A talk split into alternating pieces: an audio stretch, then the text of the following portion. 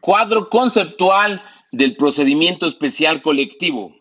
En primer término, tenemos que respecto a la Secretaría Instructora, tiene eh, una fase escrita. Y en esa fase escrita tenemos que se presenta la demanda por escrito ante la oficialidad de partes. Ahí se anexan las pruebas y se acredita la personalidad. No es necesario acudir a la conciliación prejudicial. Eh, no se admiten pruebas posteriores salvo por hechos supervenientes. También tenemos que el turno de la demanda se debe efectuar en el término de 24 horas. Ahí la autoridad asigna un buzón electrónico y en caso de que se prevenga, eh, se tienen tres días. Eso es en el caso de irregularidades y de acciones contradictorias. Después tenemos que la admisión se efectúa en tres días. En ese caso, tenemos que tomar en cuenta que está prohibido acumular cuestiones ajenas a conflictos colectivos y que se dejan a salvo derechos respecto de esas cuestiones. Por otro lado, tenemos que el emplazamiento se efectúa en el término de cinco días, de acuerdo al artículo 873-A. Eh, también tenemos que la contestación se da por escrito en el término de 10 días. Ahí se deben anexar pruebas, eh, se recomendará en un momento dado y también se acredita la personalidad. Ahí puede existir la posibilidad de un allanamiento. En ese caso no modifica el procedimiento. Luego tenemos este que eh, puede existir una réplica en el término de tres días. Ahí la actora objeta pruebas, ofrece las relativas a sus objeciones. En un momento dado puede existir una ampliación de demanda solo por hechos novedosos y en un momento dado también existe una reconvención de la parte actora y se tienen 15 días para contestar. Ahí también existe la posibilidad de la contrarréplica en un escrito que debe de efectuarse en tres días. Ahí la demandada objeta las pruebas materia de la réplica y ofrece las conducentes. Ahí se corre traslado a la actora por el término de tres días. Y por otro lado tenemos que en la fase oral le corresponde al juez laboral. Ahí, en, fuera de audiencia, dicta auto en donde depura procedimiento y resuelve excepciones procesales, admite y desecha pruebas, ordena oficios y citaciones del capítulo 12, título 14, ordena citación a la audiencia de juicio.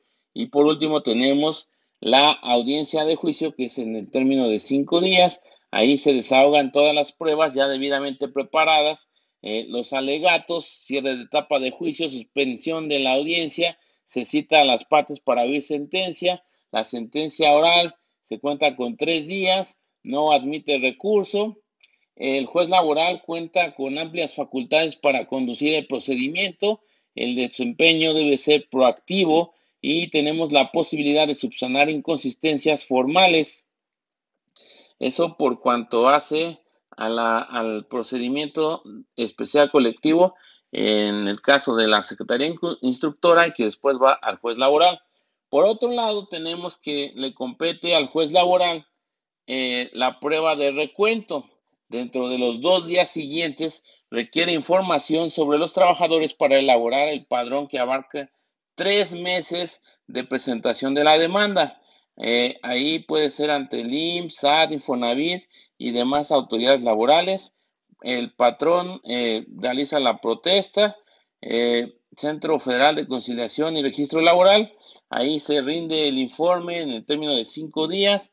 se corre traslado para formular objeciones e informes y listado y ofrecer pruebas. Se cita la audiencia incidental en el término de tres días. En la audiencia incidental eh, objeciones y preparación de recuento, admisión y desahogo de documentales en tres días. Se elabora el padrón para recuento en el término de siete días. Se señala día y hora para esa diligencia. Se corre traslado a las partes con el padrón y con el acuerdo en el que se ordena el recuento en el término de cinco días. En el desahogo del recuento eh, debe ser mediante voto personal, libre, directo y secreto y se cita la audiencia de juicio y en la audiencia de juicio pues es la que ya habíamos visto anteriormente, audiencia de juicio, eh, cinco días, se desahogan todas las pruebas ya debidamente preparadas, los alegatos, cierre de etapa a juicio, se suspende la audiencia, se cita las partes para oír sentencia, La sentencia eh, oral es en tres días, no admite recursos y el juez, juez laboral cuenta con amplias facultades para conducir el procedimiento, debe tener un desempeño proactivo, la posibilidad de subsanar inconsistencias formales.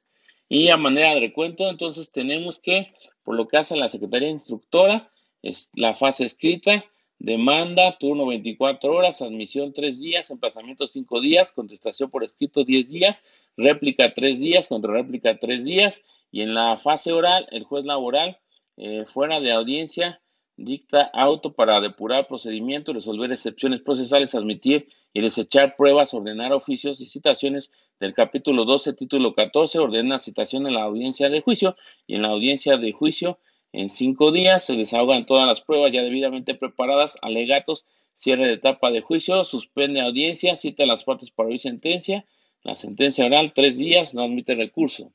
Y por otro lado tenemos el que el juez laboral puede efectuar la prueba de recuento dentro de los dos días siguientes, requieren la información respectiva, después se rinde el informe en el término de cinco días, se corre traslado, luego se cita la audiencia incidental, en la audiencia incidental de objeciones y preparación de recuento se admite y se desahogan las documentales, tres días para ello, se elabora el padrón para el recuento en siete días, se señala día y hora para la diligencia, se corre traslado a las partes con el padrón y con el acuerdo en el que se ordena el recuento en el término de cinco días, eh, el desahogo del recuento mediante voto personal libre, directo y secreto, porque por algo pues es el recuento, se cita la audiencia a juicio y pues ya no repetimos todo lo relativo a la audiencia a juicio, porque eso ya lo vimos.